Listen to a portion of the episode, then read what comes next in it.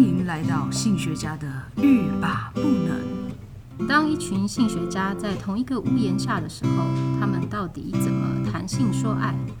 又会在平凡无奇的日常如何语出惊人呢？让我们一起谈性说爱，让你听了欲罢不能，步步皆能。大家好，我是赛维格。大家好，我是朵金。今天我们要看的是，我们今天的节目是新学家看看电影。对，但是其实今天要讲的是日剧。很好啊，我很期待，我很想听你说。你，你有时间看日剧吗？当然没有时间，我也是，我连 A 片都没时间。但是因为这部片实在是太红了，所以我就还是花时间看了。你连 A 片都没时间看，我刚才听到。好了，我想要听你说这一部。对，这部片，呃，我觉得很红，大家应该都知道，它叫《如果三十岁还是处男，似乎就能成为魔法师》。听这个的片名，就是日剧的名字，你就会觉得它应该是漫画改编的。我觉得还蛮动漫的名字。对呀、啊，因为、嗯、而且很腐，蛮腐的。对，就是因为这个名字，所以我就看了。不过也是因为看到海报，两个男生实在太帅了，然后想说你好像没有看过这部日剧，对。对，但是呢，你听这个日剧的这个内容呢，你应该会蛮心动的啦。他这是讲的是说有一个小帅哥小鲜肉，他就快三十岁了，然后呢，因为他在他的办公室里面呢，就是属于一种草食男的一个一个性格，然后他三十岁的时候，突然他碰到人的时候，他就可以听懂。听得到他人家内心的呃想法，好酷哦，很酷啊。然后呢，刚好呢不小心他就碰到了他们的那个部门里面大家公认的帅哥，就是黑泽，他的想法，嗯，然后才发现说那个帅哥啊对他自己有爱慕之情。我好想要这个超能力哦，是不是？是。但是我后来我看了一下，我也会觉得一开始我也很想这个超能力，可后来我会觉得有点困扰。怎么说？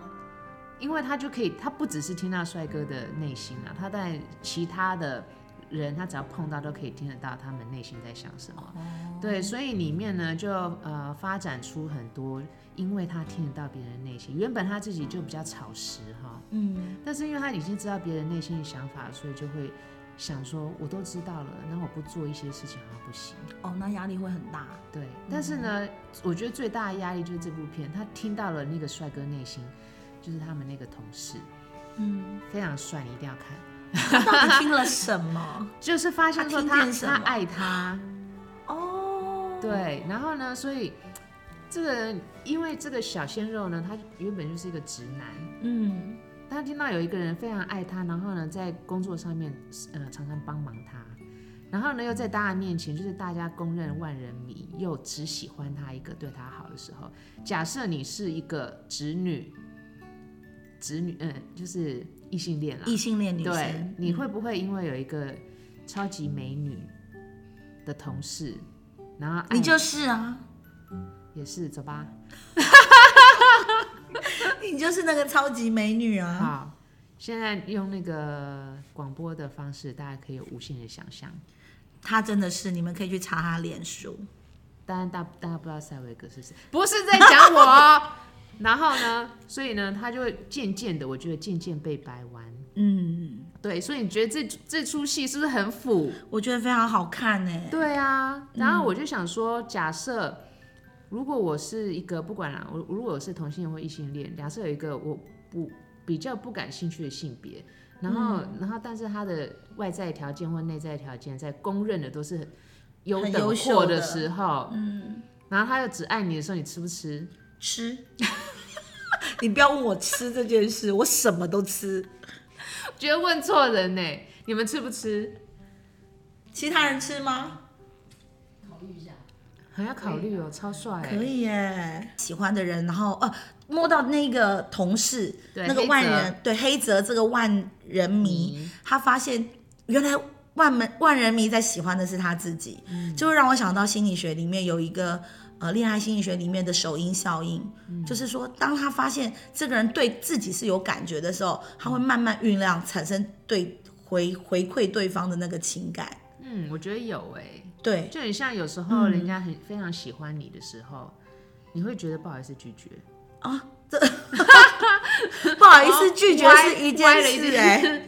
比如说，当你你喜欢呃，我你你被一个人很喜欢的时候，然后你会去思考为什么会被喜欢，对他到底喜欢我？什么对，然后是不是自己真的有那一个优点，或者是自己的魅力？对对，我觉得这个安达就是那个小小草石男呢，嗯，他也有一一点点这样的状况，就是他觉得他为什么为什么他会喜欢我？对，而且他是一个全部公认的很多人喜欢的万人迷，嗯，而但是那个人喜欢的是我。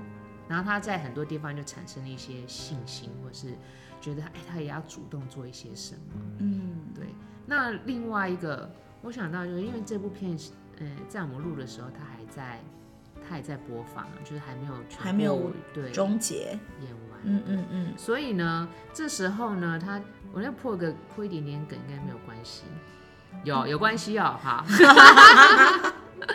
就是听梗哦，对啊，就是其实里面的万人迷，他被很多人喜欢，他也未必认为这个对他是一个很好的事情。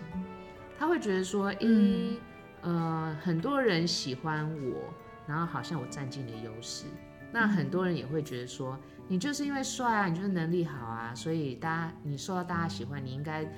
嗯，做很多事情都很轻松，嗯哼，对。可是也就是因为大家这样的想法，让他觉得我就不可以有失败，或是难过，或是挫折的表现。哦，因为大家可能会说，你就已经条件这么好了，你还在抱怨什么？对，或者你怎么会，你的成绩怎么只有做到这样而已？对啊，或者是但人家喜欢你是给你面子。嗯你还这样子，好像一副我不想接受，嗯，对不对？是不是我们的困扰？对，会是一个很为难的一件事。对，嗯，所以其实我觉得，呃，这个男男主角就是两个男主角，黑泽嘛，黑泽就是万人迷，嗯，然后他会喜欢安达，也会觉得某某一个程度也是认为说，安达可以理解他。真正的想法，嗯，或者是他，他也发现安达其实因为他是一个比较边缘、不不受人注意的人，嗯，所以呢，他对他的一些体贴，或他不会是因为啊他很帅，或是他呃是大家众所瞩目的人，然后去讨好他，嗯，对，反正是给他很真实的呃友情或是同事之间的帮助，嗯，对，我觉得呃这个里面。反而让我们看到一个，就是所谓的，嗯，受到大家喜欢的人可能会有的一些内心的想法，或者他们的困扰是什么？对啊。不过我觉得你刚刚讲到那个首因效应吗？对，嗯，那两个字怎么写啊？首先的首，因为的因。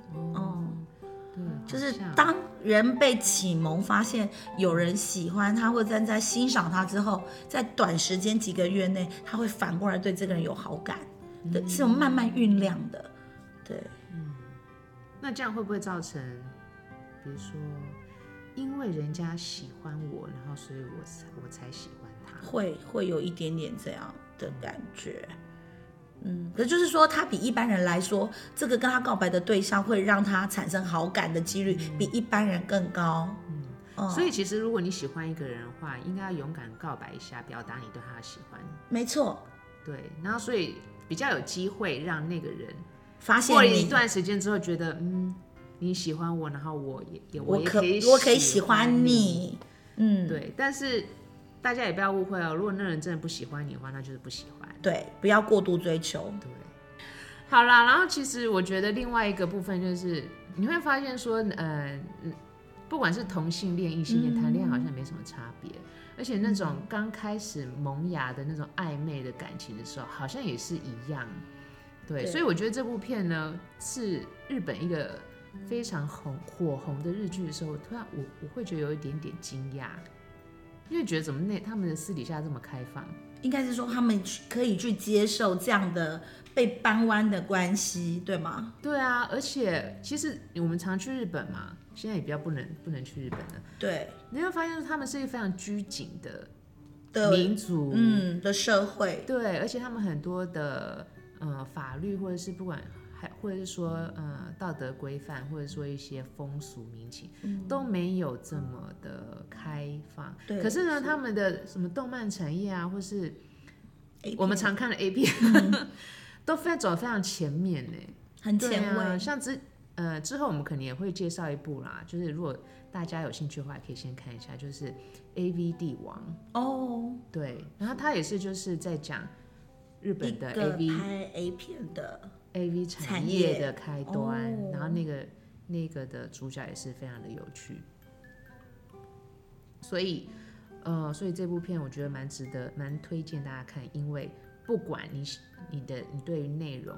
是不是很感兴趣？就有那种男男男恋，或者是那种 BL 的剧情。嗯，他其实这样的剧情还蛮受异女异女欢迎的。对啊，很多的女生其实很蛮喜欢这种剧情。可是我觉得不管是异或是同，他的那个帅哥就是很赏心悦目，真的。